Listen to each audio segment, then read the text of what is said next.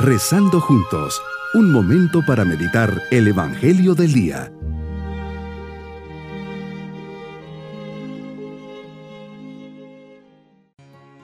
Les saludo de forma especial en este día jueves de la décima primera semana del tiempo ordinario.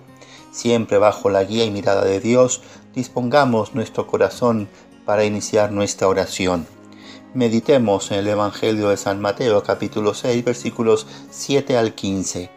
Señor, hablas a tus discípulos y les dices, cuando ustedes hagan oración, no hablen mucho como los paganos que se imaginan que a fuerza de mucho hablar serán escuchados. No los imiten, porque el Padre sabe lo que les hace falta antes de que se lo pidan. Señor, es en la contemplación de tu vida donde aprendo a orar. También me enseñas a orar con tus palabras. Ayúdame a orar como tú ante los momentos más decisivos y más sencillos de mi vida, que mi oración sea como la tuya, humilde, confiada y llena de entrega. Dios nos creas para orar y Jesús nos enseñas a orar. El que ora vive porque la oración es vida. En ti, Señor, la oración fue siempre hecha vida y la vida oración. En nuestro caso, dadas nuestras limitaciones, a veces nuestra oración va por un lado y la vida, lamentablemente, va por otro. Queremos saber cómo es nuestra vida, veamos cómo es nuestra oración. Oramos mucho y con frecuencia, oramos desinteresadamente y por los demás, oramos con verdadera confianza a nuestro Padre que está en los cielos, oramos como Jesucristo con la vida hecha oración por la salvación de los hombres, hablamos con Dios como con nuestro mejor amigo. Lo primero que me enseñas es decir, Padre. Dios es Padre, un Padre bueno y lleno de misericordia, un Padre que escuche, que está al pendiente de cada uno de nosotros, que somos sus hijos sea santificado tu nombre, porque tú eres el tres veces santo, y tu santidad llega a mi vida. Venga tu reino de justicia y amor, y que llegue al corazón de todos los hombres y especialmente al mío.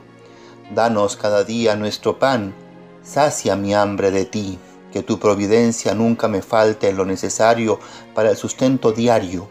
Perdona nuestras ofensas, tú que eres misericordia infinita, apiádate de mí y de mis faltas. Con humildad y arrepentimiento te pido perdón, Señor. Así también perdono de corazón a todos los que me hayan hecho algún mal.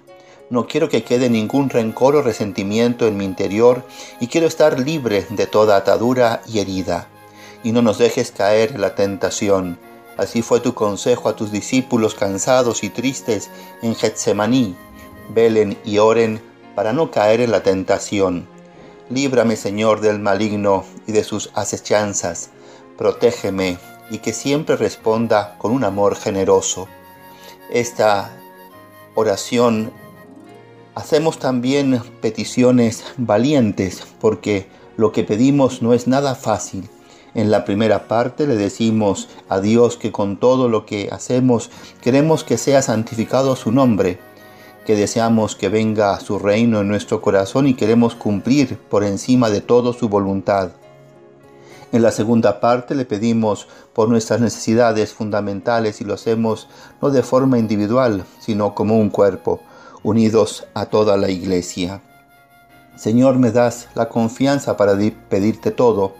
Me dices que pida y se me dará, que busque y hallaré, que llame y se me abrirá. Ningún padre es capaz de darle a su hijo algo que sea malo o le vaya a perjudicar. Mi propósito en este día es rezar el Padre Nuestro al salir de casa y al bendecir los alimentos, teniendo la certeza de que Dios camina pacientemente junto a nosotros. Mis queridos niños, Jesús nos enseña que Dios es Padre. Él con su providencia nos da el alimento todos los días y por eso agradecemos siempre la comida que recibimos. Cómanse todo, no tiren nada, pues hay muchos niños que no tienen que comer y siempre que podamos ayudemos a los demás. Y también que no se nos olvide Siempre perdonemos porque Jesús también nos quiere perdonar cuando acudamos a Él. Y nos vamos con la bendición del Señor. Y la bendición de Dios Todopoderoso, Padre, Hijo y Espíritu Santo, descienda sobre todos nosotros. Bonito día.